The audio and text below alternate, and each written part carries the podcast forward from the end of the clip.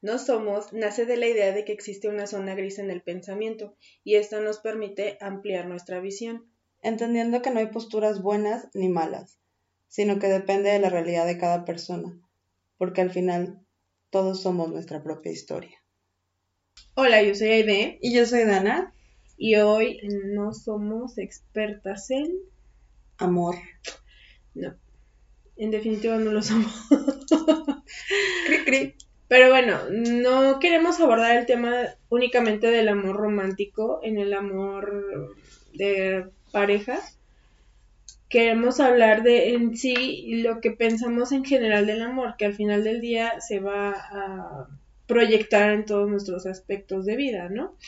Entonces, todo esto surge eh, con una pregunta eh, inicial. Bueno, les cuento la historia. Amar o que te amen. Y ahí dijimos, eh, estamos en la misma. Entonces vamos a hablar de, en sí del amor. Y yo en algún capítulo pasado había comentado sí. que yo no estoy muy de acuerdo con la frase de te tienes que amar a ti mismo para poder amar al otro. O sea, así como regla. Sino que yo creo que sí te puedes, o sea, puede que no te ames a ti mismo, y puedes amar a otra persona, pero lo que sí es que no va a ser sano, no va a ser, eh, pues si lo quieres poner en estas palabras, no es tan correcto o vas a tener algún proceso de conflicto que te va a ayudar a superar algo que tienes que superar.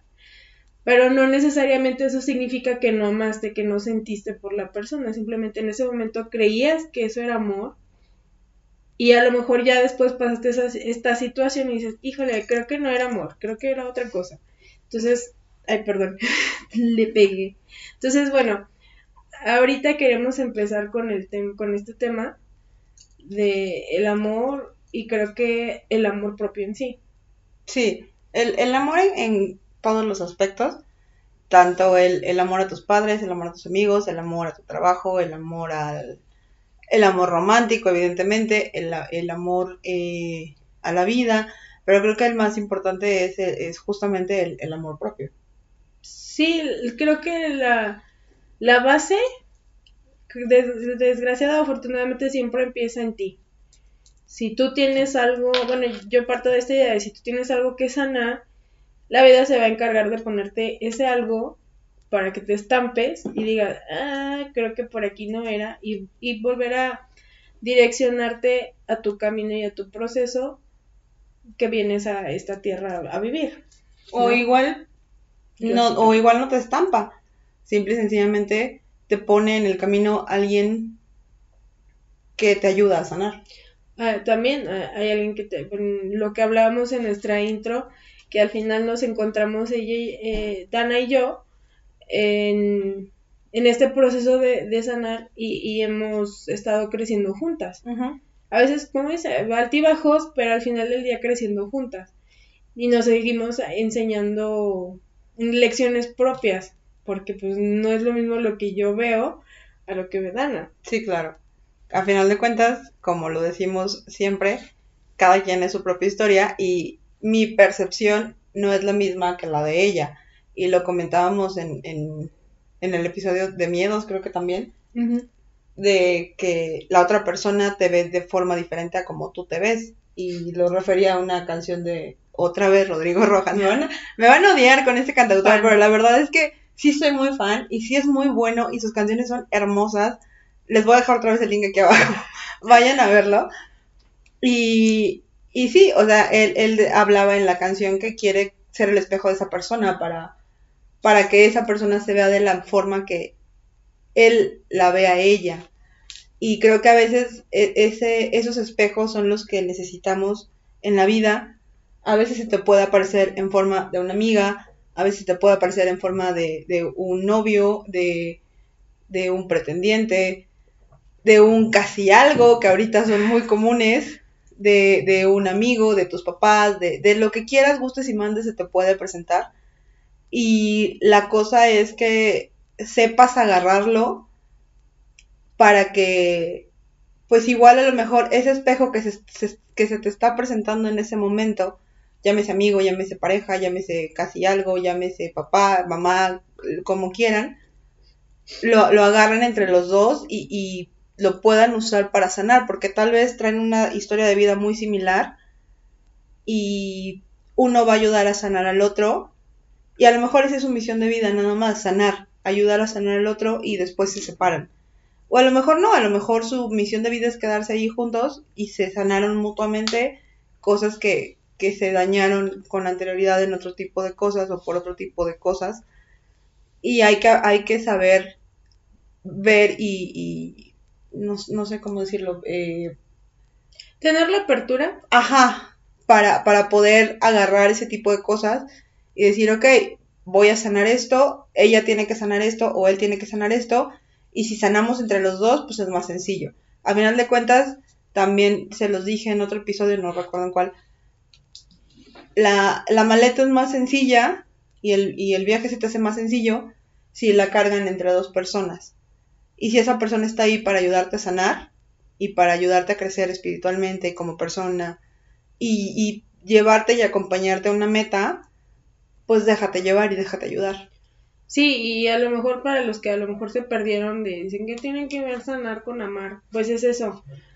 Ah, nosotros entendemos que sanar es quererte a ti mismo y estar dispuesto a romper lo que has vivido, tus estructuras mentales, tus procesos eh, mentales y aquí, perdón, y aquí de corazón, es amarte a ti mismo, empezar a amarte a ti mismo, aceptarte a ti mismo, para de esa forma sanar y tener a tu alrededor la gente que sane contigo, o sea, que vayan en ese trip, que era lo que hablábamos en otro episodio y lo hablábamos fuera del aire con Dana, o sea, si tú estás en una mm, mentalidad de energía, amor, como quieras llamarlo, en un proceso de, de estar en, lo que ahora llaman tóxico, o sea, en un, en un trip tóxico, pues claro que vas a atraer gente que te reafirme y, y que te hunda hasta abajo y no, no, tienen, no lo juzgamos como malo,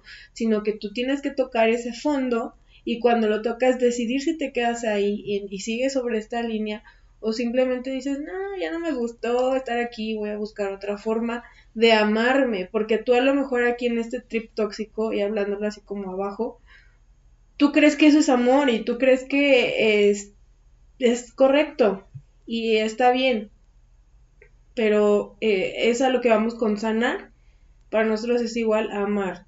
Y si tú te amas, pues claro que en esa medida vas a empezar a tener como otra perspectiva de vida.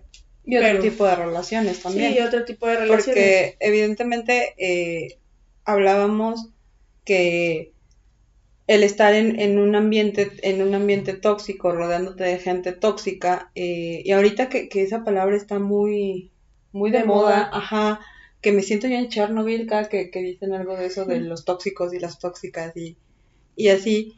Y lo presumen. Sí, y lo presumen, o sea, e, es, el otro día me encontré un, un, un, espero en Dios que sea meme, por favor, eh, de una chava que, que decía, eh, si quieres hackear el teléfono de tu novio, yo te digo cómo, solamente sígueme y te mando las instrucciones. Y yo, ¿por? O sea... Seguridad, amiga. Ajá, o sea, el, el, el, rodearte también de gente así te lleva y te conlleva justamente a, a estar a estar en un, en un ambiente que no, no vas a salir. O sea, al final de cuentas lo, lo, lo, lo platicábamos das lo que tienes dentro del corazón. Y si dentro del corazón traes inseguridades, traes eh, celos, eh, odio, hate, como quieras llamarle, traes mala vibra, traes, eh, pues no sé, todo ese tipo de cosas que no, que no son sanas y que no te aportan, es lo que vas a dar. Y vas a jalar y vas a traer ese tipo de gente a tu vida y pues vas a seguir en ese mismo ambiente. En cambio, eh, Aide me lo dijo hace como un mes más o menos y, y cuando me lo dijo fue como de, claro, makes sense. Eh, cuando, cuando empiezas a rodearte de gente eh, positiva, con esa, con esa misma vibra tuya, con, con, ese mismo trip de crecimiento, de querer ser mejor persona, de, de querer eh, sanar las heridas que traes abiertas, te vas rodeando de esa gente y vas formando tu propia tribu. ¿Te acuerdas de esa plática? Sí. Eh, entonces, eh, como tribu, pues te vas elevando. Obviamente no hablo de elevarme ni de vibrar alto y todo ese rollo, pero hablo de que te vas elevando y vas creciendo como persona para, para poder ir sanándose justamente unos a otros y se van ayudando. Porque no es lo mismo que, y lo platicábamos hace rato por algo que nos contó una amiga, eh, que yo llegue con Aide y le diga, oye, eh, mi exnovio ya tiene novia, ve y chécale el Facebook, por favor, porque yo no puedo. Una amiga que está en tu mismo trip de celos, de inseguridad, te va a decir, claro, voy y lo checo. Entonces va a ir, va a ir a checar el, el, Facebook, el bla, bla, bla. Alguien que no está en ese mismo trip te va a poner un alto y te va a decir, a ver, no, espérame. Yo a eso no, no jalo. Ajá, por- o sea, ¿por qué, por, ¿cuál es el interés de, de hacer eso? ¿Por qué lo quieres hacer? ¿Todavía lo quieres? No. Ok, si no lo quieres y no te interesa ya su vida y ya terminaron hace un año, dos años, cinco años, ¿por qué lo quieres hacer? ¿Cuál, o sea, ¿cuál es el motivo de estar espiando, estar estoqueando a la gente que ya no es parte de tu vida? ¿Para qué lo haces? Entonces, una amiga que no está en el mismo trip que tú te va a poner ese alto. Y otra amiga que está en el mismo trip te va a seguir diciendo que sí, te va a seguir dando vuela y ahí se van a quedar los dos en ese mismo viaje. Y ojo, el trip del que hablamos no es consciente, no es aquí eh, en nuestra cabecita de hoy, hoy amanecí ya harta de esta situación tóxica, de este chico tóxico, o esta familia, o este jefe tóxico, y yo porque lo de, o sea, yo porque lo decido aquí en mi cabeza que ya no quiero ese trip, ya va a cambiar todo. No, o sea, el amor creo que, y es como podemos arrancar un poquito más, el amor es algo, por ejemplo, hay gente que dice que es un sentimiento y hay gente que dice que es una emoción. Y hay gente que dice que es una decisión. Y hay gente que dice que es una decisión. Entonces, si se fijan, desde mi punto de vista son los tres, cuerpo, mente y espíritu. Entonces, mm, ¿por qué nos empeñamos en separarlo si al final nosotros somos estos, estas tres partes, somos cuerpo, mente y espíritu? Entonces, el amor se siente en las tres formas. Y a mí me costó mucho trabajo, pero a mí en algún momento, no sé si mi mamá o alguien o en algún libro también lo escuché como que lo reafirmé, decía, si aquí y acá no te dicen lo mismo, no es amor. Y yo así de, no, sí, porque tenemos mucho eso, ¿no? De, es que aquí mi cabeza me dice una cosa y acá me dice otra y no sé qué hacer. Ajá. Entonces, el amor es unión de estas tres. O sea, y es sentirlo y es tenerlo consciente y es expresarlo. O sea, porque de nada me sirve yo sentir amor para mí misma si acá me digo que pendeja. O no sé, eh, ahora es un ejemplo. O si no me pongo, este, digo, yo, yo acá y acá estoy conectada de, no, sí, yo me amo y estoy, me siento que aquí mi corazón me late por mí misma, no en el sentido romántico ni sexual, sino que tú te sientes con amor y de nada sirve que no le digas a Dana que la amas o que la quieres, ¿no?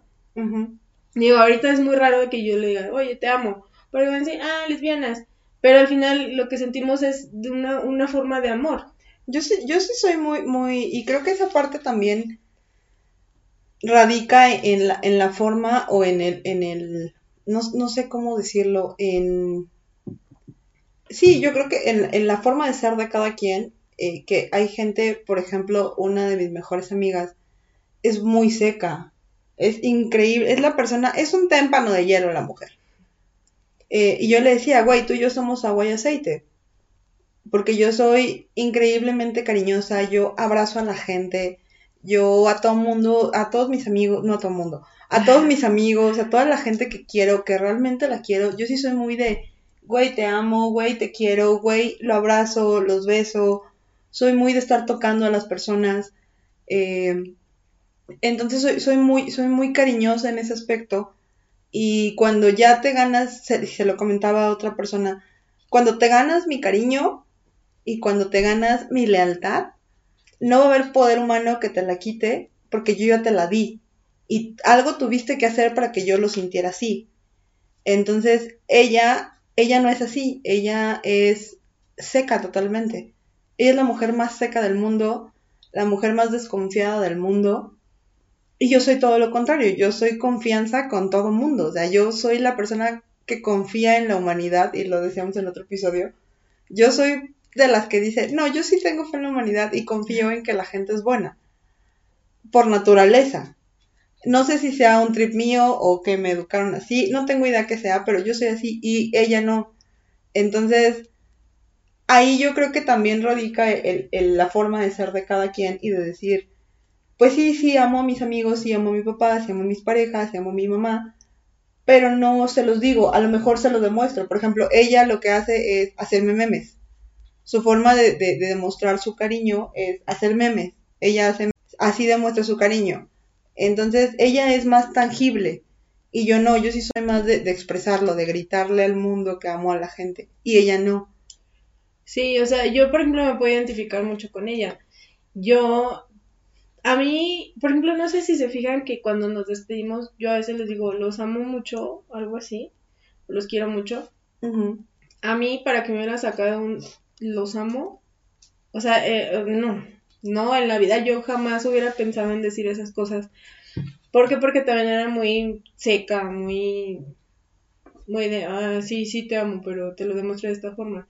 Entonces, en este proceso de conocerme, dije, yo, yo me analicé y dije, no soy así, o sea, a mí sí me, sí, eran momentos en los que me nacía decir, decir las cosas de, híjole, te quiero, pero miedos, inseguridades, bla, bla, bla, todo un proceso, eh, no lo hacía.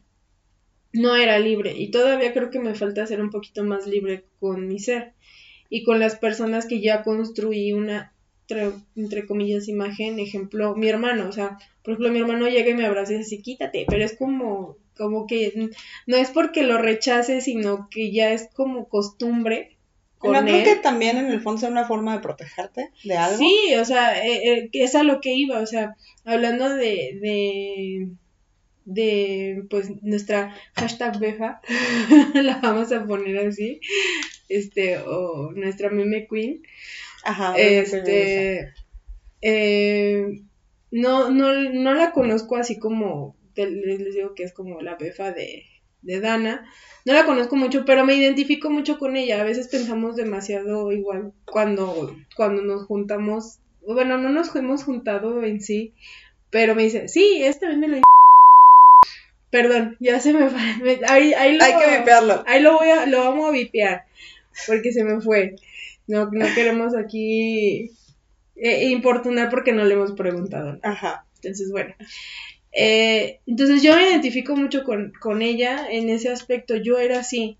Pero ya empecé a entender que mm, no era totalmente yo, simplemente era una, una máscara. Una barrera. Una barrera que yo ponía. Y es porque mi, me, o sea, mi proceso ya, a mí ya me enseñó que si le digo, si me nace decirles los amo, los quiero o te amo, te quiero, pues no pasa nada. O sea, no, ya ese, esa barrera del rechazo ya la pasamos o ya la pasé, digamos que al nivel, ¿no? ya lo pasé. Ya, de Mario Bros. Sí, ya, ya pasé ese nivel y ya no me molesta ponerme vulnerable ni me, ni me molesta expresarlo ni decirlo. A veces recibirlo, ese es el problema. Y esa es una parte que se tiene que sanar, que es parte del amor. O sea, una cosa es dar y, y, también conforme das tienes que aprender a recibir. Y el amor propio creo que o sea, lo vas descubriendo conforme vas creciendo, siempre y cuando estés abierto, como dice Dana. Si no estás abierto, si no, si estás arraigado a esa máscara, te sientes muy cómodo en esa máscara, en mi caso, pues no vas a salir. O sea, es, hasta un momento en que dices, híjole, esta máscara no me sirve. ¿Por qué? Porque ya me genera un conflicto interno a mí.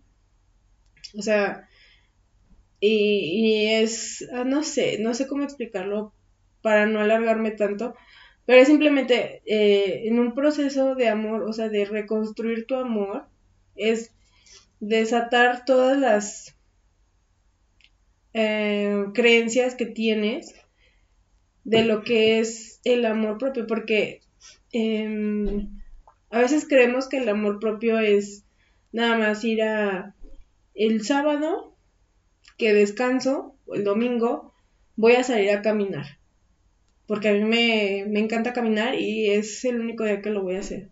No, o sea, tienes que empezar a, a, vivir el amor propio diario y después vas a tener que vivirlo 24/7 y eso incluye abrazar. Lo decía en otro podcast de alguien que me escribió en prepa, un amigo, me escribió en esas libretitas de fin de año que decía que abraces, o sea, cuando te sientas estancado o que la vida no, no vale nada, eh, abraces tu oscuridad y ahí es donde vas a encontrar realmente las respuestas.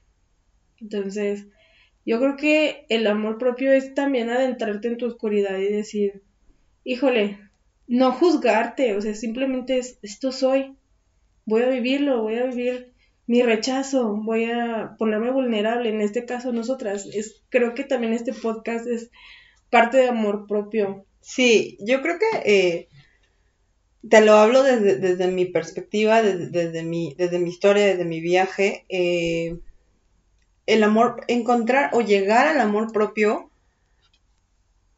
creo que sin temor a equivocarme, y si ustedes piensan diferente, igual déjenlo abajo. Eh, no creo que nadie se ame 24/7. Eso alguien ya, a lo mejor alguien ya muy, muy, muy avanzado, muy en estado zen todo el tiempo, pero la vez que el, trabajar contigo, el amarte a ti, es algo bien complicado, es toparte justamente con cosas que no quieres ver muchas veces, que no quieres trabajar, que, que son heridas, que sabes que están ahí, que tienes que sanar, por eso hablamos hace rato de la sanación, y que dices, ay, híjole, mmm, eso no lo quiero, no lo quiero tocar, no lo quiero ver. Y lo hablábamos en, otro episodio que yo tenía en mi, en mi mente, tenía una caja, en mi cuarto mental tenía una caja que yo no, ahí sabía que ahí estaba, pero yo no la quería tocar. Porque yo sabía que al momento de tocarla yo me iba a desmoronar. Entonces, eh, el, enfrentarte a, e, esa, a esa caja que a lo mejor tú tienes y la, tienes de otra forma o la tienes con otro, en otro contexto, que para mí era una caja muy grande, y al momento de enfrentarla y decir, ok, esto es lo, que me está doliendo tanto, vamos a enfrentarlo, vamos a tomarlo, vamos a abrazarlo, como dice Aide, vamos a ver qué, qué va a pasar después de. Pues sí, obviamente cuando la abrí, cuando pasó todo, me desmoroné, me caí, me, me hice mierda. Eh, Aide estuvo ahí en, uno de esos momentos. Y justamente hoy en la mañana me tocó el tema y me dijo, perdón que lo toque, pero se me vino a la cabeza. Y no me dolió. Ya cuando, cuando me lo dijo, lo dije, ok. Eh, lo sentí porque pues sí, obviamente es un tema que, que te queda ahí como clavadito, pero ya lo lloré, ya lo sufrí, ya lo viví. Y ya un año después, sí, un año después, lo, lo hablo, lo, lo, sané, lo, lo, platiqué, lo hablé, lo saqué, lo enfrenté y, y, ya hoy no duele. No duele hablar de eso. Entonces, creo que toda esa parte eh, es parte de, ir sanando y de ir teniéndote amor propio y, y, lo decía que no te puedes amar 24/7 porque pues yo creo que ni a tu pareja amas 24/7, ni a tus papás amas 24/7, ni ellos te aman 24/7 porque a veces somos inmamables y hay, hay obviamente hay, hay, veces que te vas a desesperar hasta tú mismo, que dices, ay, a mí me ha tocado, no sé si te ha pasado a ti, pero me ha tocado despertarme y digo, puta, me caigo bien gorda hoy, no me soporto. Sí me pasaba. Yo creo que sí se puede amar 24/7, porque justo... Eh, no, es la meta. Sí se puede, o sea, yo, yo creo que sí, no es, no es imposible. Obviamente nosotras estamos en pañales, me queda clarísimo. Pero yo creo que sí se puede Eh, porque incluso simplemente decir, eh, no sé, hoy no me siento bien, hoy me siento de la tostada, de la guayaba, de la, de, como tú quieras. Te diste hiper señora. Sí, pero continúa. La tostada de la guayaba. Sí, es que iba a decir de la chin, pero trato de, voy a tratar de no, de, de, evitar un poco la edición. Yo sí este digo malas palabras, perdón, pero así soy.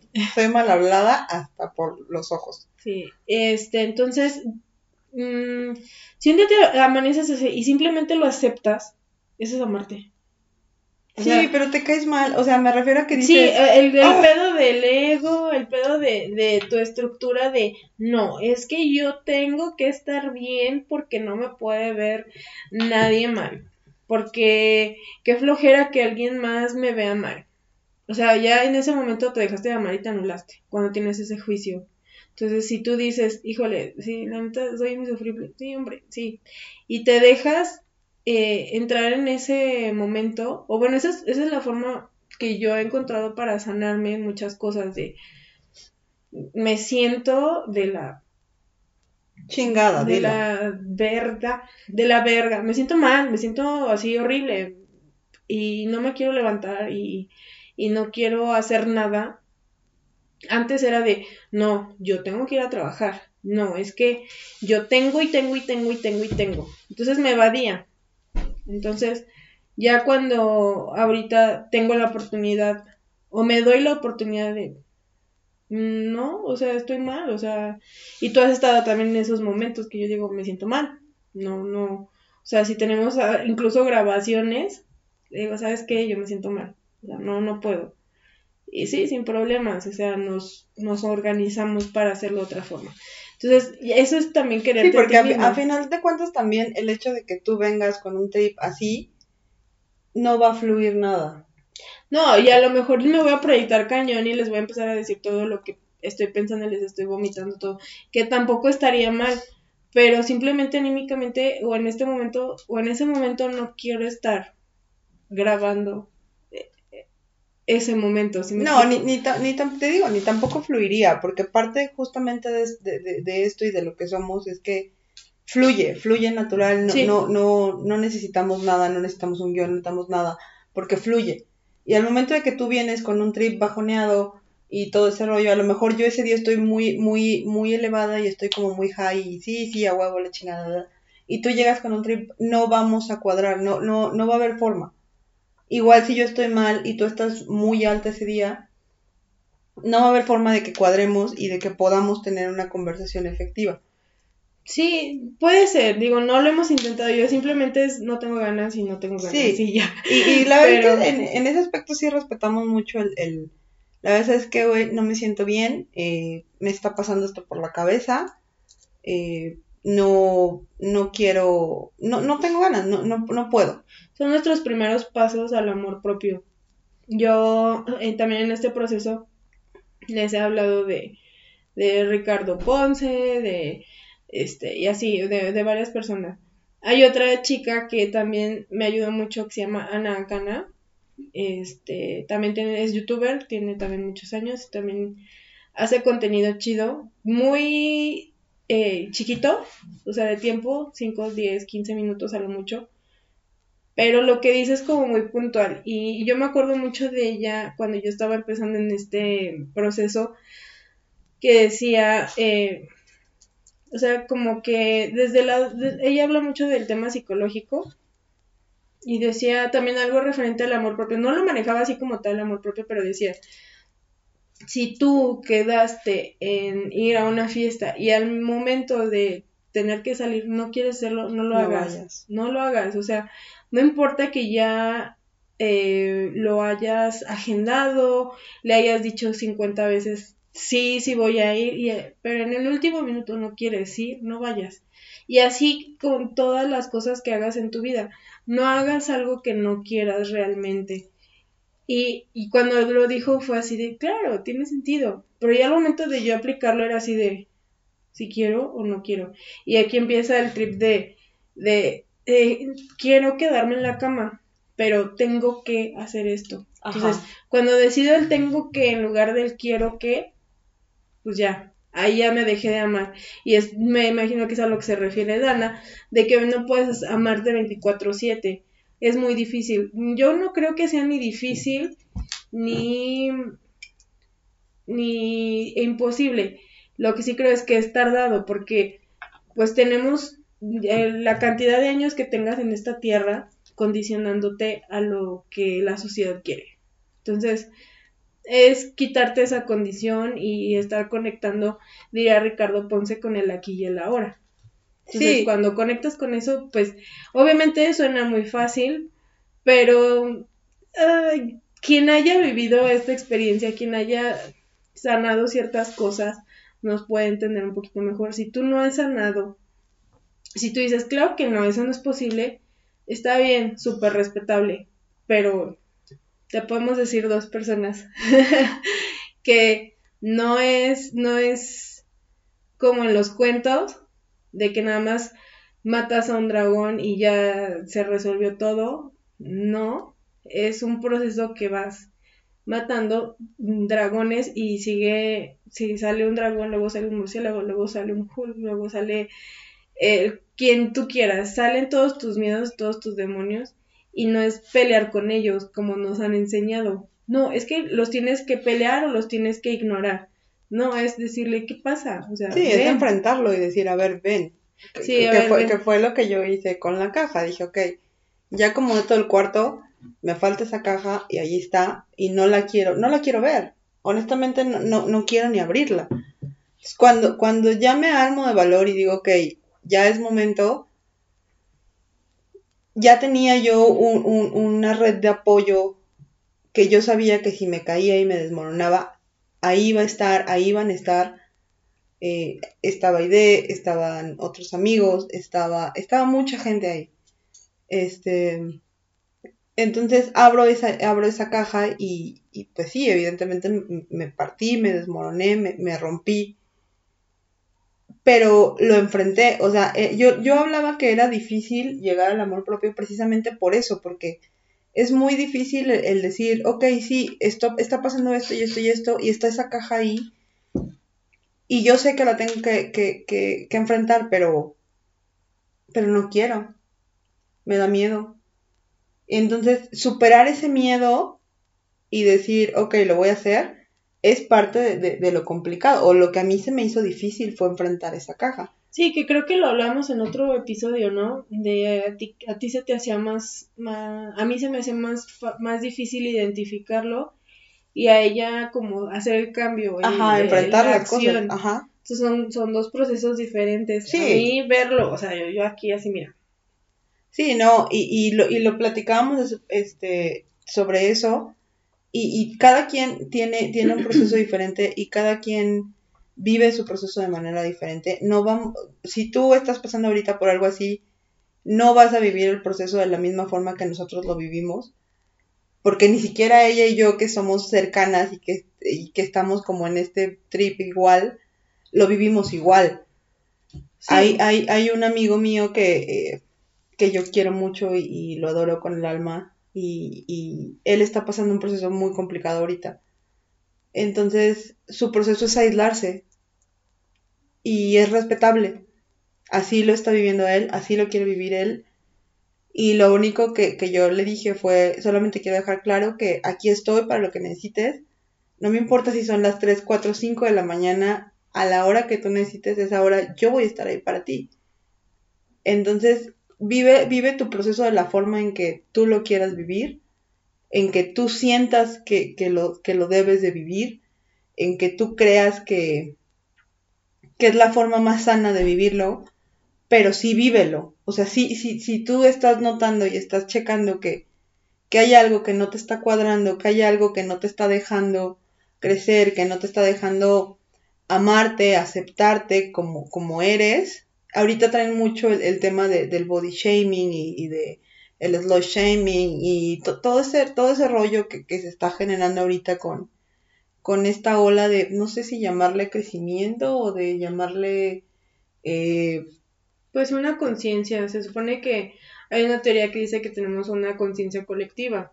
Si tú, o lo que hablaba Dana, si, si tú este, te empiezas a elevar, ah, puedes jalar a, la demás, a las otras personas.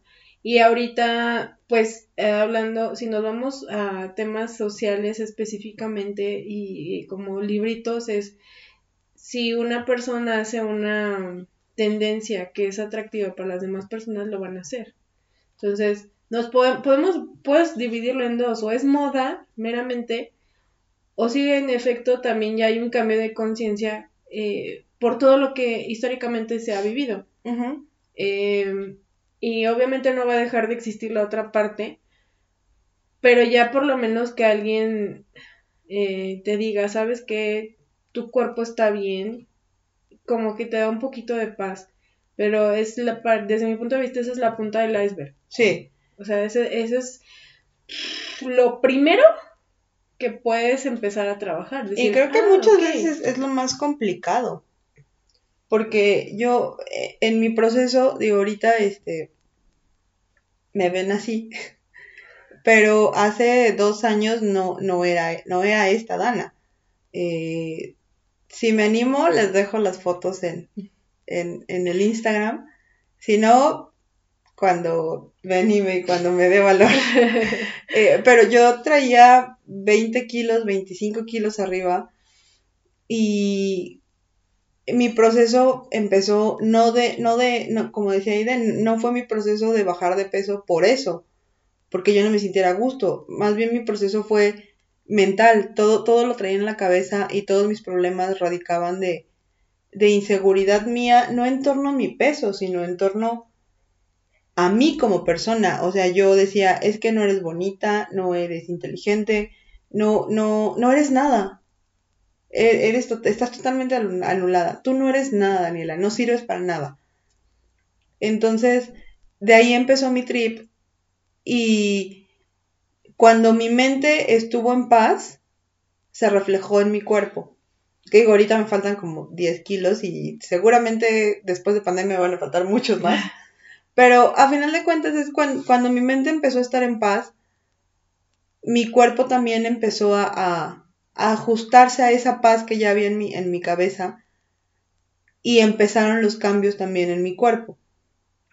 Ahorita te puedo decir que amo y adoro cómo me veo. Sé que puedo verme mil veces mejor y que puedo bajar muchísimos kilos más y lo que ustedes quieran. Pero no, mi valor como persona no me lo da si peso 90 kilos como llegué a pesar o peso 68 como peso ahorita, 70 como peso ahorita. No, yo creo que sí, como 72. Bueno, estamos en pandemia. Entonces, este, o sea, no, no, no, no me define eso. A Aide tampoco la define el peso. A nadie nos define el peso.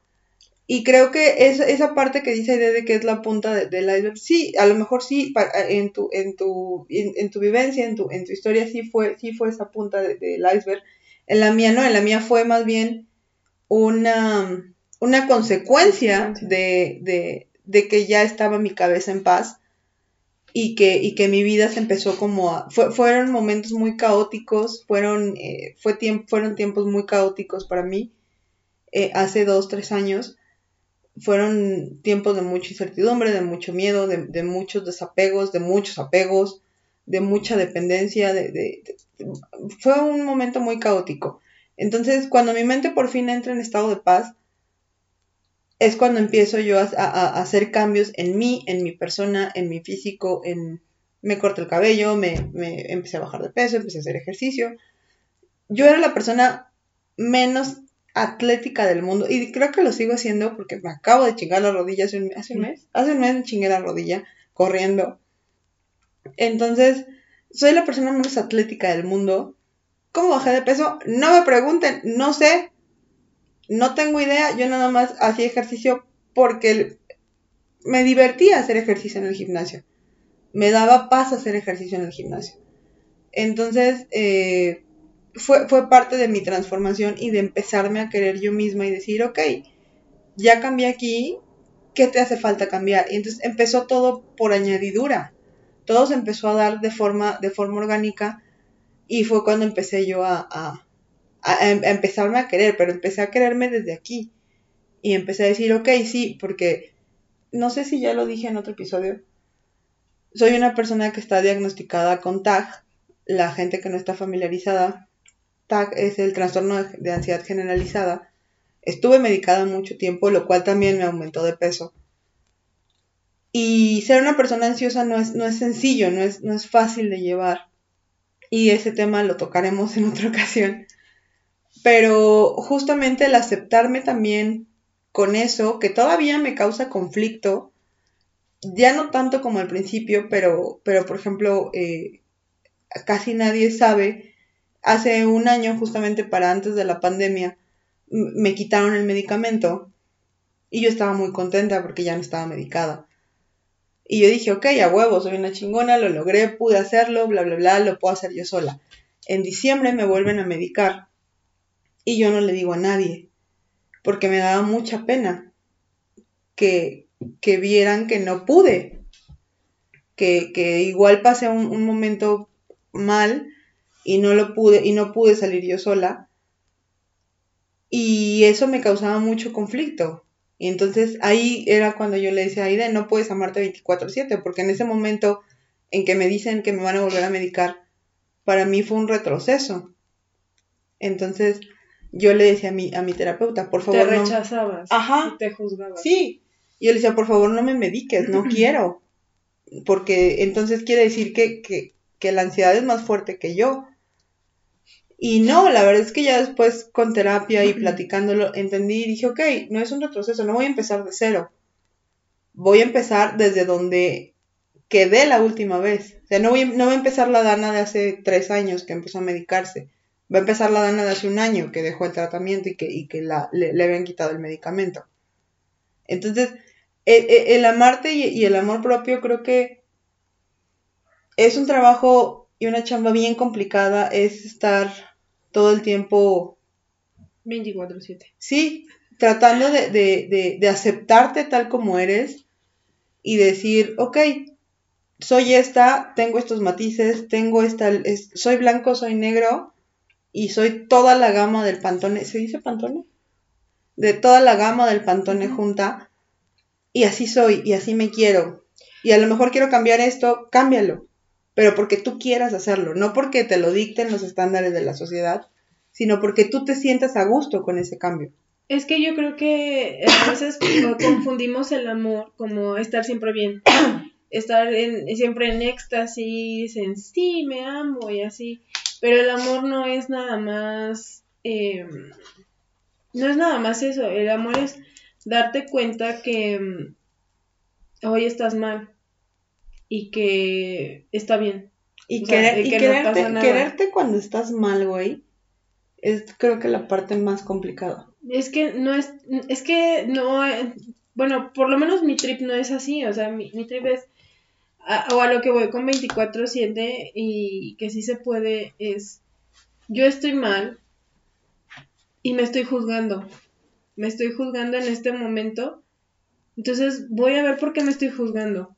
Y ese análisis, emoción, ganas de llorar, frustración, darte cuenta que realmente traes todo eso, eh, en un ejemplo, o sea, en un, una línea, darte cuenta que tienes eso es amarte.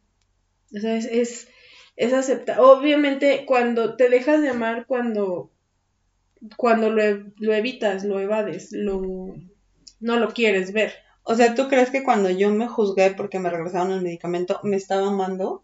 Si te dejaste meterte en esa emoción, en ese sentimiento, eh, como quieras llamarlo, y viviste esa, ese juicio propio, lo sanaste y ya, y te estás amando porque estás sanando. Ese es mi, lo que he aprendido y lo que a mí más me suena. O sea, si yo en este momento, ejemplo, me siento mmm, rechazada. Me siento rechazada porque el chico que me gusta no me habla. No me escribió lo que tú quieras. Y en lugar de ponerme yo a decir, este, ah, es que él es el que no me quiere. Tengo que ver de qué forma eh, me, me, habla o me busca. lo que hablábamos, ¿no? Una, un- un Estrategia, método, estrategia. Tengo que ver de cómo lo hace. Y en lugar de hacer eso, me adentro y digo, ¿por qué siento este rechazo? ¿Por qué me siento rechazada? ¿Qué es lo que me provee la otra persona que yo no quiero proveerme a mí misma? Y, y ese, o sea, esa estructura de empezar a responsabilizarme de mis actos, de mis emociones, mi- o sea, yo misma, diría mi mamá, yo, yo mimé conmigo, y no estar diciendo de, ay, es que, no, de seguro está con otra, o de seguro ya no me quiere, de seguro esto y de seguro, en lugar de estar trabajando en el ego y, y en lo que mi cabeza del road trip, sí digo, ok, me siento así, que es por eso que yo les digo que para mí era muy difícil encontrar esto, que yo decía, me siento mal. Me decían, ¿por qué te sientes mal?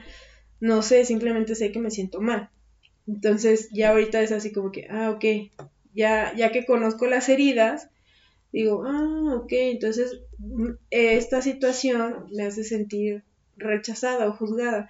Es más, hace unos días, no sé qué pasó, estábamos hablando en el chat y no sé qué dijo Dana, que yo me sentí juzgada por ella. O dije, es que me está juzgando. No se lo dije, porque no es su pedo, es mío.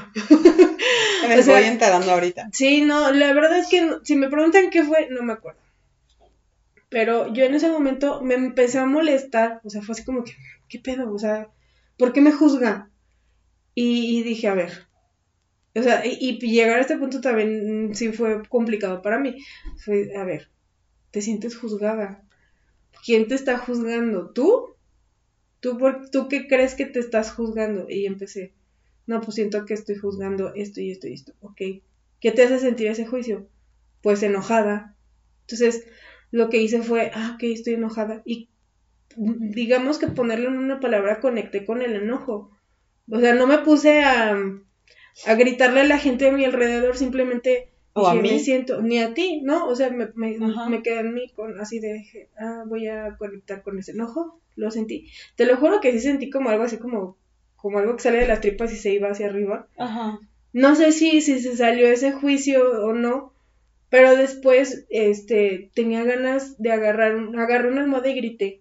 No es, no es en ese momento. Voy, voy a buscar las conversaciones y le voy a poner el screenshot porque no me acuerdo. No, y es que de seguro si ustedes lo le van a decir, ¿dónde? Y ahí es donde yo les quiero demostrar que esa emoción era mía, no era lo que ella me está haciendo. Y vamos a, la clásica frase de nadie te hace nada, tú solita. Porque hay mucha gente que es, por ejemplo, ay, es que yo soy bien sentida. Sí, mi amor, eres muy sentida porque pues tienes muchas cosas por dentro que tienes que sanarte. Entonces, eh, a eso voy. Y, a eso voy que ese acto de en lugar de estar, pues yo me pude haber enojado y la, se la pude haber armado de pedo y ella me puede haber dicho, ay, sí, güey, ya, no pasa nada. ¿Sí me explico? Así como, digo, es muy raro que nos enojemos entre nosotras. Es que nunca nos hemos enojado. No, creo que no. Pero supongamos que ese día nos enojamos y pues nada más, o sea, ¿qué hubiera pasado? De, pues no, o sea, no lo dije con esa intención y ya. Ella se tendría que justificar para que mi ego dijera, claro, era tu culpa. Por eso te disculpaste. Cuando yo ya no creo en eso, yo ya creo en que pues era mi pedo, o sea, yo era la que me sentía juzgada y llegar a ese punto me costó mucho, mucho, mucho. Yo lo decía siempre de dientes para afuera. Yo siempre era de, no sé, eh, pues si tú te sientes mal es tu pedo. O sea, sí entiendo que yo tengo que hablar a lo mejor de cierta forma, pero si tú te sientes mal es tu pedo. Pero siempre lo, echaba hacia afuera y yo nunca lo aplicaba en mí. Cuando yo me sentía mal era de, ¿por qué está idiota y no me entiende? ¿Por qué no me entiende este idiota? Yo sí llegué a, Ay, a lo pensar- sentí, lo sentí el idiota. O sea, en cuestión, ay, perdón, en cuestión así súper básica, ¿no? Sí, sí, sí, entiendo. ¿Por qué este, o sea, por qué no entiende que uno más uno son dos? ¿Por qué? ¿Por qué? ¿Por qué? Entonces yo me frustraba y era, es que él me hizo enojar porque está muy idiota y no sintoniza conmigo. Y ahorita es como, ¿por qué te frustra? Porque tienes a huevo que tener la verdad. Y ya es así de, ah, chale. perdón, pero me acordé muy cabrón de, de- del meme del perro que está este, en un carro ajá. y que dice, cuando llegas al modo Dios de ser zen, y está el perrito viendo así con una cara de juicio cabrón y dice que el universo te llene de bendiciones, hijo de tu chingada madre. Totalmente te imaginé así, güey, te lo juro, super zen diciendo, soy un ser de luz, soy un ser de luz, soy un ser de luz, pero si me sigue chingando te voy a electrocutar, cabrón. No, cuando hablo de esta época era de, o sea, ni, ni idea de la espiritualidad, ni idea del amor propio, nada, o sea, yo simplemente era de, híjole, yo, eh, yo siempre he dicho que soy muy elitista.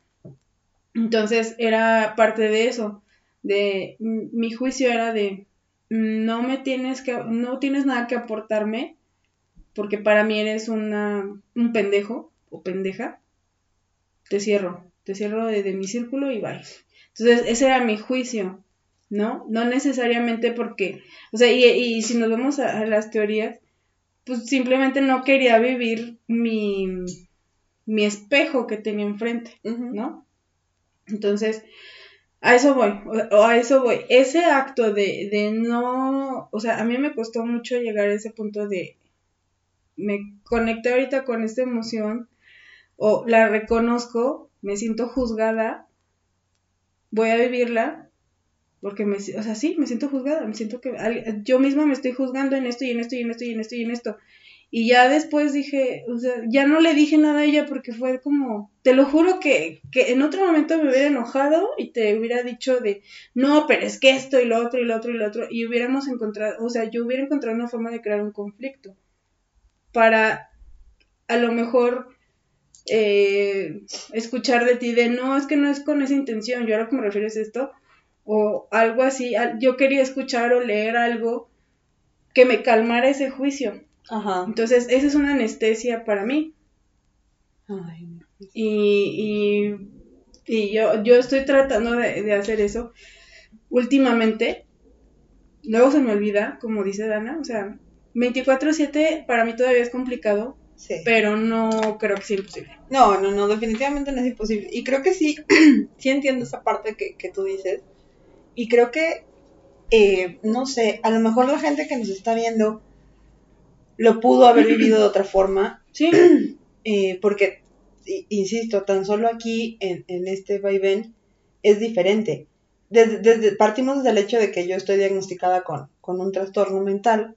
Hay que hablarlo, así se llama, sí tengo un trastorno mental, no pasa nada, se dice y no pasa nada desde, que, desde ese momento que yo estoy diagnosticada con un trastorno, ya mi forma de ver la situación y mi forma de, vivir ese amor propio y de, y de llegar a ese amor propio es totalmente diferente a la tuya. Sí. Porque yo estoy, tú estás luchando con tus miedos, con tus demonios, con todo eso. Y, ah, y yo aparte de, de todo eso con lo que estoy luchando, estoy luchando con algo más cabrón todavía, que es mi cabeza, güey.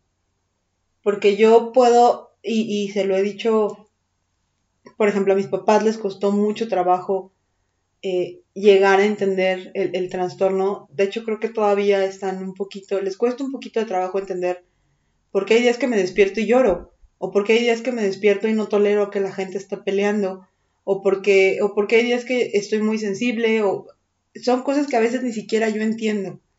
Que, perdón, que yo digo, ¿por qué, o sea, por qué amanecí así? Y, se lo decía de hace como dos, tres semanas, no me acuerdo. Eh, ya cuando tienes tanto tiempo viviendo con ansiedad, sientes perfectamente y la gente que, que desafortunadamente nos escucha o nos ve y que tiene el mismo trastorno, ya cuando tienes muchos años con esto, sabes cuando te va a llegar un ataque de ansiedad. Y yo le, le decía a Ide, es que siento el picor de que me va a llegar un ataque desde antier, pero no llega. Y no llega, y no llega, y, ya me desesperé porque o llega o no llega, pero que, ya se me quite la pinche sensación de que va a llegar.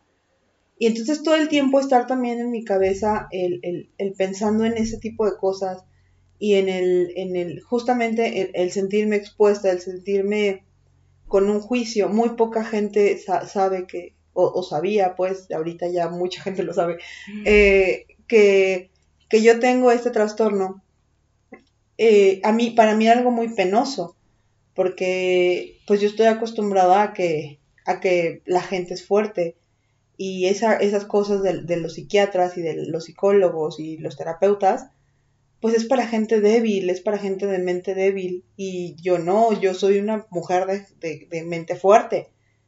Entonces, me costaba mucho trabajo conciliar esas dos partes y hablarlo y decirlo con todas sus letras, trastorno mental, y decir, sí, estuve medicada, sí, voy a terapia con un psiquiatra, no con un psicólogo, sí, esto, sí, aquello, y aceptar esa parte mía fue un paso bien grande para empezar a amarme y para empezar a, a, aceptarme, aceptarme como soy y aceptarme con ese trastorno. Y yo sé que, que el estar con una persona con un trastorno así no es sencillo ni para mis amigos, ni para mis papás, ni para mis jefes, ni para nadie. No, no, el, el, el, estar conviviendo con una persona con ese tipo de trastorno no es sencillo y ya lo hablaremos a profundidad en, el tema de, de, ansiedad, pero es parte de, es esa, esa parte de, de, de, extender mi ansiedad y decir, sí, soy una persona con TAC y así me quiero y así me amo y así me tengo que, que, que aprender a amar porque es algo que no se me va a quitar es algo con lo que ya estoy. Simplemente aprendes a vivir con eso. Entonces, me, tuve que, que, aprender a amar desde ahí. Desde, por eso yo decía que, que, mi, que, mi, que mi viaje empezó desde aquí. No empezó con el físico, empezó con la cabeza. Ahí fue donde yo dije, ok, tengo que empezar a amarme así como soy. Porque esto ya no se va a ir. O sea, a lo mejor el peso lo bajas, lo subes, lo vuelves a bajar, lo vuelves a subir. Como yo. Sí, pero, pero una, un, trastorno mental no es algo que se te quite y se te y venga y vaya y venga. no, lo vas a vivir siempre, lo vas a vivir toda tu vida y así va a ser. Entonces tienes que aprender a, tratar con eso y tienes que aprender a abrazarlo justamente y a decir, ok, sí, soy así y estoy, estoy yendo a terapia, estoy preocupándome por mi salud mental. No lo estoy dejando así como de, pues sí, yo sé que tengo un pedo, pero pues ya hay que ni pedo. Quien quiera que me quiera así, ni modo.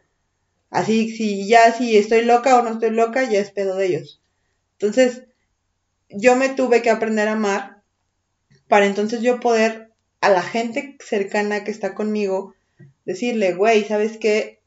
Esta es la forma en la que me puedes ayudar a mí en una crisis, esta es la forma en la que puedes hacer esto por mí, para que ellos puedan amar esa parte mía, que a lo mejor no, lo, no la van a amar como yo la amo, y que hoy digo, sí, así soy y ni pedo. Pero estoy trabajando en.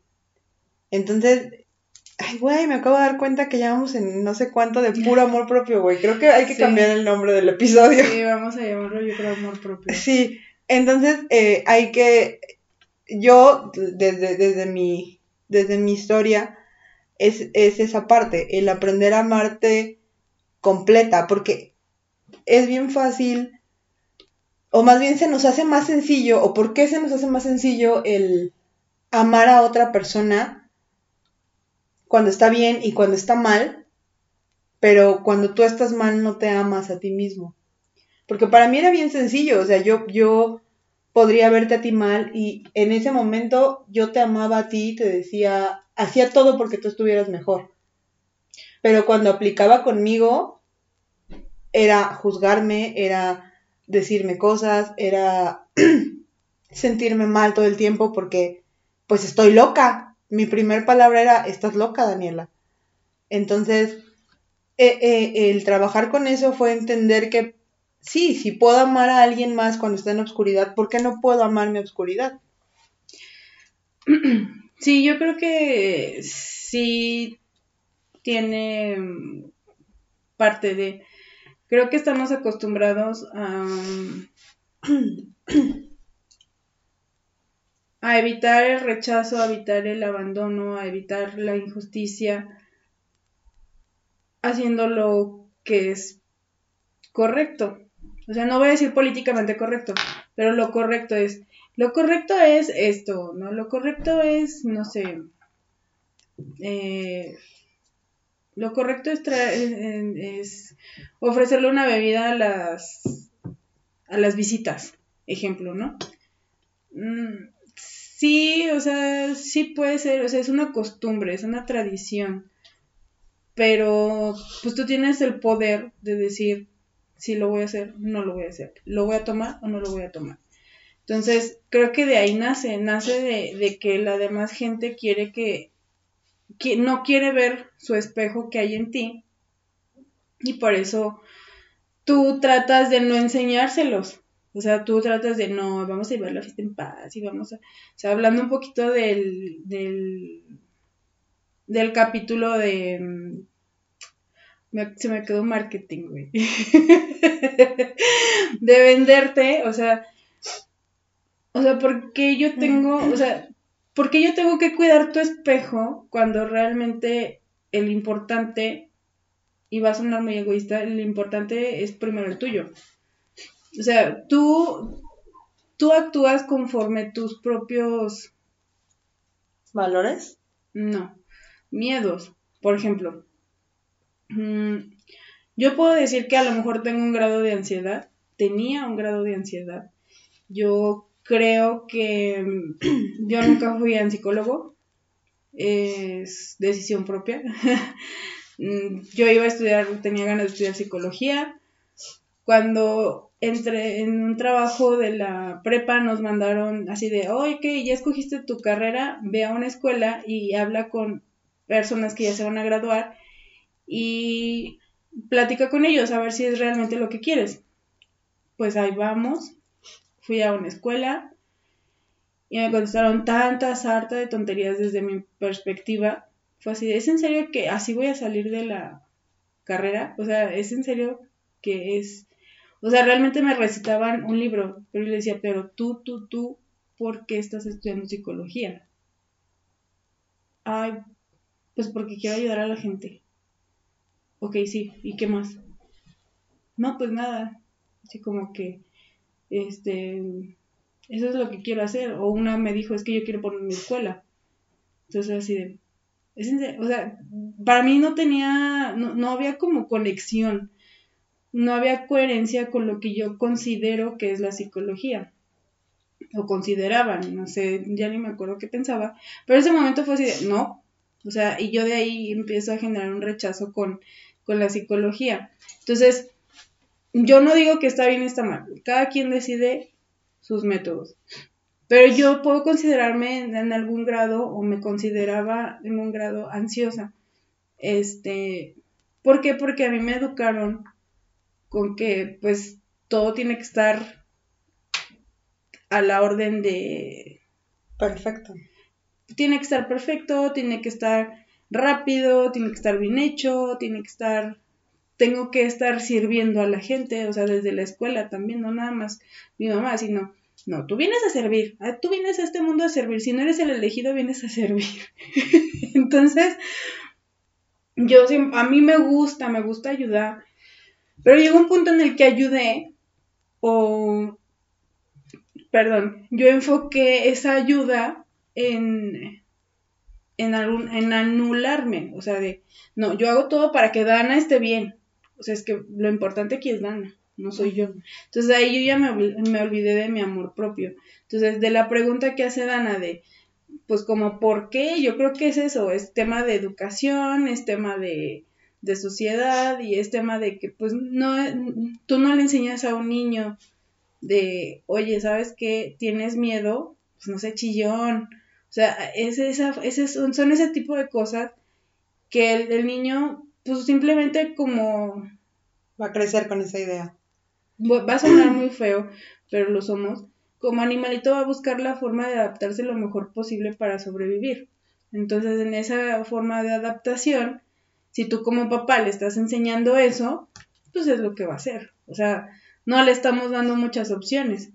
Entonces, ya este es el proceso de sanación. Por ejemplo, ella, o sea, ella tiene un, una, un proceso en el que fue y le dijeron, la, o sea, y, bueno, lo quería hablar en el tema de ansiedad, pero escuché una frase que decía, eh, y, que conectó mucho porque, y por eso les empecé a explicarle la psicología y de lo que yo opino. Este, el tema es que Mm, es que va a sonar muy fuerte. Dilo, y, dilo, y a dilo, lo mejor muchos se van, pero lo, o sea, quisiera que lo vieran para para que lo pensaran. Entonces, escuché esta frase que decía, la psicología lo único que hace es decirle a un paciente, juzgarlo en base a un con base a un librito, decirle, ah, en este librito dice que tienes esta enfermedad. Dice, desde ahí un- un ser humano hacia otro le está emitiendo un juicio. ¿Y qué hace cuando tú le emites un juicio?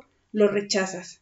Y al momento de rechazar o sentirse rechazado, pues la sanación es de, está cortada, o sea, es como, no le estás diciendo, acéptate tal cual es, le estás emitiendo un juicio. Y a lo mejor yo sé que los psicólogos no lo hacen como que, a ver, te voy a, no lo hacen con la intención de que te sientas mal, pero tú como persona que estás acostumbrada a agradarle a la demás gente, tú lo vas a tener que tomar como de lo que decías tú, estoy loca, o sea, estoy mal, no soy normal.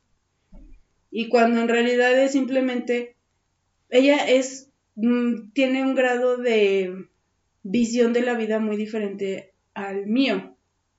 Hay gente que viene a esta vida y tiene mm, esa facilidad de vivir y de superar muchas cosas muy rápido.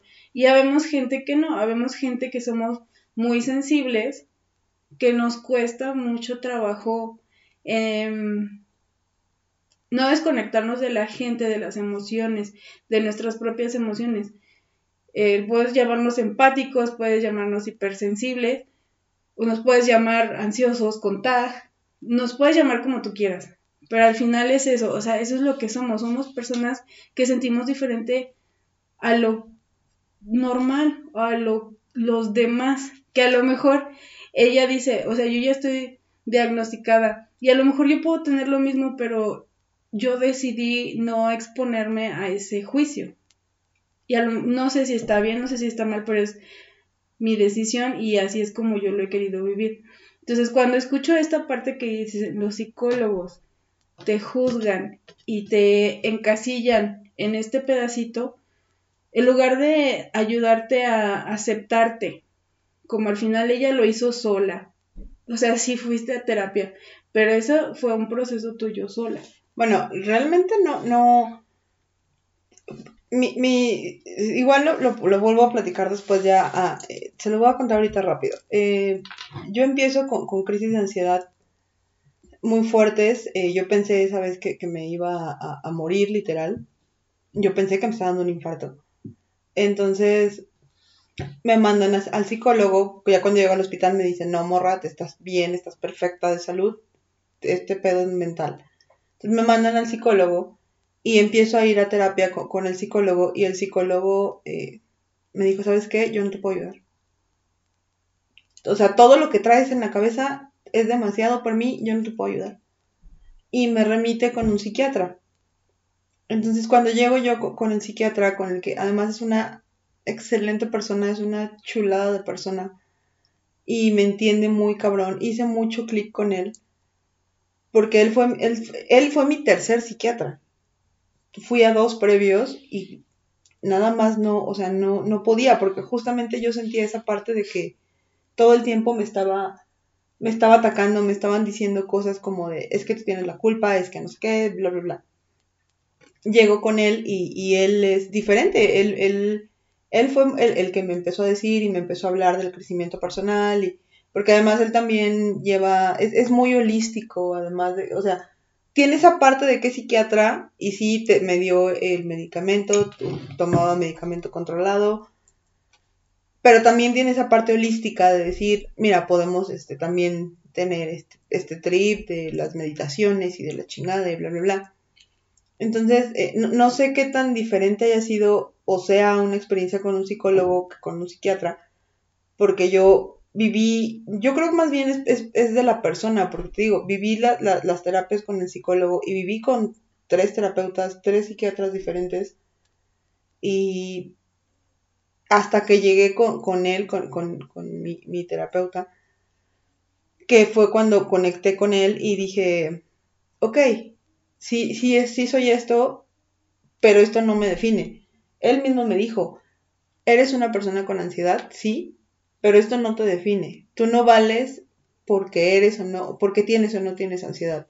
Esto es parte de ti, como un lunar que tienes aquí o como el lunar que tienes aquí. Esto es parte de ti. Sí, o sea, acéptalo, sensible. acéptalo así y vívelo así. Abraza esa parte tuya. Y nunca fue la, la cosa de juzgarme. Él no, él no, porque yo llegaba con, con los psicólogos antes, bueno, con el primer psiquiatra que me mandaron y yo le dije, es que estoy loca. Y su respuesta fue, sí, por eso llegaste aquí. Sí, no, yo lo, o sea, yo entiendo lo que la, la persona que les digo que escuché, yo entiendo lo que dice, o sea, en, en el método, o sea, no estoy hablando de una persona en específico, hay personas que vienen a este mundo a sanar y a lo mejor se tiene que poner un- una etiqueta para que la sociedad entienda que es sanador, o sea, pero el él lo que criticaba la persona que, que dijo esto, se llama Ricardo Ponce, lo que él criticaba es el proceso. Dice, yo no tengo nada en contra de los psicólogos, es la psicología que nos separa en lugar de decir, acepta, como, como te dijo tu psiquiatra, acepta lo que eres, eso es lo que eres.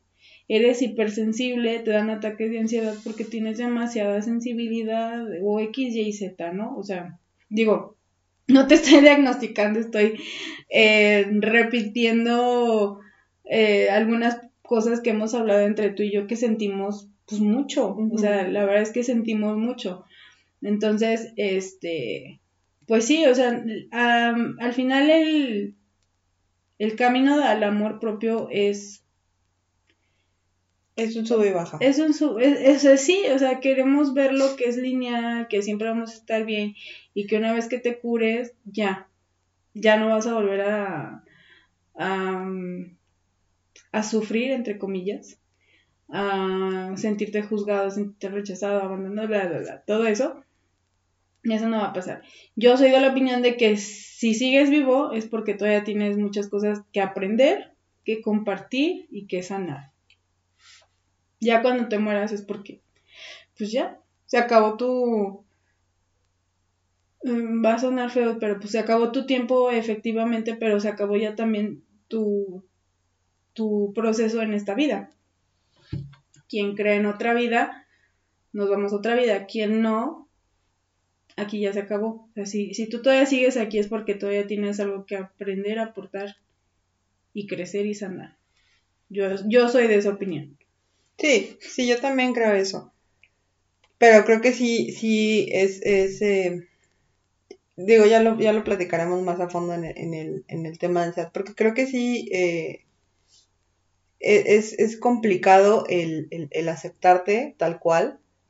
A lo mejor no te aceptas porque tienes una nariz muy grande o porque estás, tienes sobrepeso, porque eres muy moreno, porque estás diagnosticado con algún trastorno, a lo mejor no ansiedad, a lo mejor esquizofrenia, a lo mejor cualquier otro tipo de ansiedad, de, de trastorno. A lo mejor porque, no sé, puta, para no aceptarte hay mil, hay mil, sí, hay mil cosas, ¿no? Pretextos. Sí. Porque no tienes el, el estereotipo o el fenotipo de lo bonito o, del, o de la gente bonita. O de lo que tú crees que es bonito, Ajá. porque la otra persona a lo mejor te ve como la... O sea, si alguien se enamora de ti, te va a ver como la persona más bella del universo. Exactamente. Entonces, eh, es, es un, por eso lo decía hace rato, es una chamba bien complicada y creo que bien personal también, porque no todos lo vivimos de la misma forma. Depende de la historia de cada quien. Depende de, de qué traes cargando atrás también, de qué tantos prejuicios también traes en, en la cabeza, qué tanto, qué tanto te metieron en la cabeza y, y Y, te lo adjudicaste. Sí, de hecho se, se lo, se lo dije a, a, a alguien que es muy especial para mí. Le dije, es que todo lo que te dijeron que eres, no eres. Te lo, tú lo hiciste tuyo y, y lo, lo tomaste como propio, pero no lo eres. Eres otra persona completamente diferente. Y te lo digo no porque te quiera o porque seas especial para mí. Te lo digo porque lo estoy viendo, lo estoy Sí. palpando, lo estoy escuchando. Estoy escuchando a esa persona a ese fulanito, no voy a decir su nombre, a ese fulanito que no, no, no dejas, aplicar la misma que aviso. sí que se le fue, a ese, a ese que no dejas que todo el mundo vea. yo lo estoy viendo ahorita, a lo mejor porque está- estás en un momento sensible, whatever, pero lo estoy viendo. Entonces te lo estoy diciendo por eso, porque lo estoy viendo. No eres todo lo que te dijeron que eras. A lo mejor tuviste un novio o una novia que te dijo que eras una mierda de persona. A lo mejor tuviste la desfortuna o el infortunio más bien de crecer en un, en un hogar eh, fragmentado, con violencia, donde todo el tiempo te estuvieron diciendo que no servías para nada, que eras un idiota, que eras... y, y- y creciste con esa idea en la cabeza de que efectivamente eres un bueno para nada y que eres un pendejo y que eres un idiota que eres una mierda de persona. Pero no eres lo que te dicen que eres. Tú eres una persona propia y tú a, pesar de todas las barreras que pongas, puedes construir incluso una fortaleza alrededor de ti para que la gente no te conozca. Pero cuando alguien se acerca y ve lo que tienes dentro de ti y ve lo que eres, es porque esa persona te está viendo desde otra perspectiva que tú no te estás viendo y volvemos a lo del inicio. Es, es un espejo tuyo y si esa persona te está haciendo bien y te está diciendo las cosas positivas que tienes, créelas, porque es bien fácil creerle a la gente todo lo negativo. O sea, si Aide me dice, ¿sabes qué, Dana? Este, eres una pendeja por esto, por esto, por esto, por esto, es bien fácil creerle a todo el mundo y hagan este ejercicio en su casa. Intenten pensar 10 cosas buenas y 10 cosas malas de ustedes, físicas o, en persona.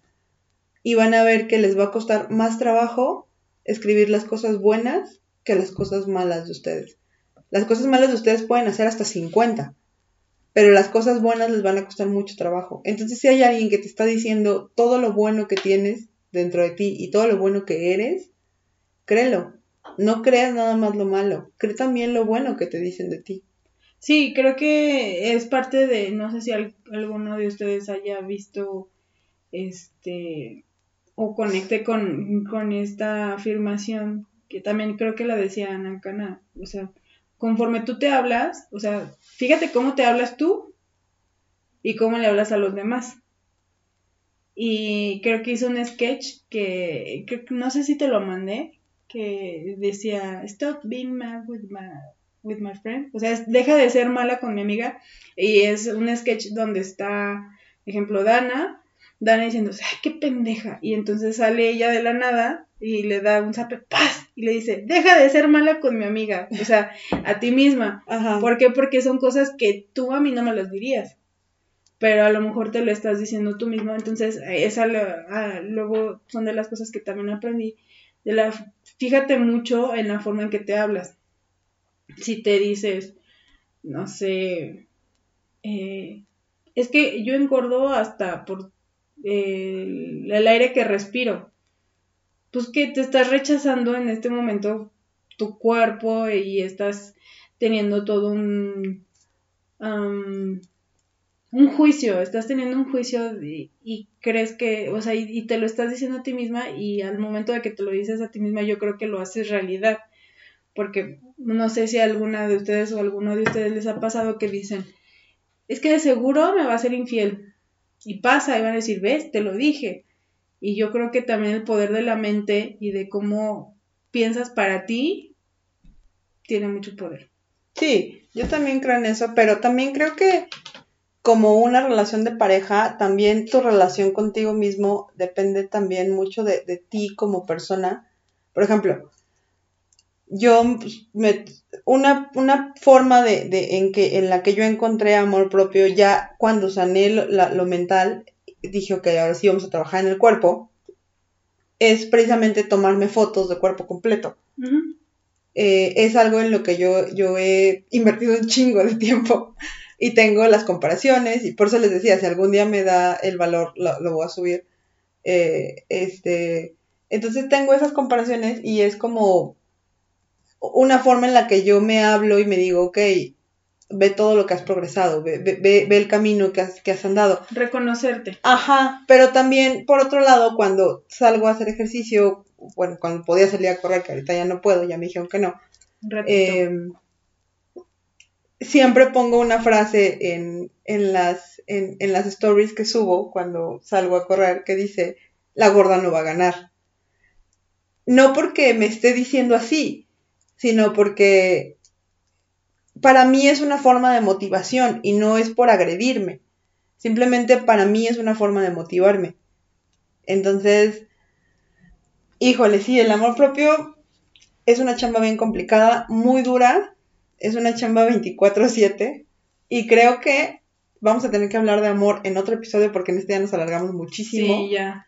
Este, Nos y- metimos en muchos pedos. Sí, nos- o sea, nos metimos en, en mucho. Y creo que está bien, porque al final de cuentas, el amor propio es el amor más importante que tienes. La base. Sí, y lo puse en, en- en un post en, en Instagram eh, del 14 de febrero que, dice, que decía, si no tienes con quién empezar el 14 de febrero, celébrate y celebra contigo mismo, ámate a ti. Sí. Entonces- Sí, no se depriman, amigos. No, celébrense, celébrense que están ustedes, quiéranse, llévense a cenar, bueno, ahorita no por COVID, No, pero, Pero- te puedes hacer la maruchan con vino tinto. Sí, o sea, a- eh, apapáchense. A mí esa palabra me encanta. Apapachar me, me fascina porque siento que Sí. es un abrazo al alma. Entonces, Entonces, creo que eso significa, ¿no? Sí, Sí, apapachar. no sé, pero es, muy bonita. Entonces, apapáchense ustedes muchísimo, quiéranse muchísimo, trabajen en eso, trabajen en ustedes y van a ver que lo demás, como dice Rodrigo Rojas otra vez, llega por añadidura.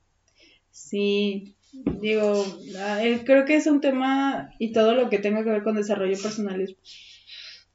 Le podemos escarbar mil, pero les dejamos este pedacito, esperamos que algo les haya checado y si les gustó denle like, suscríbanse, comenten, compartan y pues también díganos qué opinan, o sea, si realmente creen que el amor propio, o sea, si ustedes en su análisis esto también es amor propio. O sea, cualquiera de las dos definiciones, un poquito de una, un poquito de otra, o sea, platíquenos O la qué- suya. Sí, que es su definición de amor propio. Y pues nada, los esperamos la próxima semana. Ojalá nos ya nos van a poder seguir viendo. Nos Ya. vemos. Nos vemos la Nos vemos la próxima semana. Les, agrade- les agradecemos otra vez infinitamente el honor de que nos escuchen. Muchísimas gracias por Sí, escucharnos. muchísimas gracias por escucharnos y pues nada. Pues nada, nos vemos la próxima. Ahora sí, nos vemos la próxima semana. Eh, Y pues ya. nada, los queremos mucho. cuídense mucho. Nos vemos. Bye.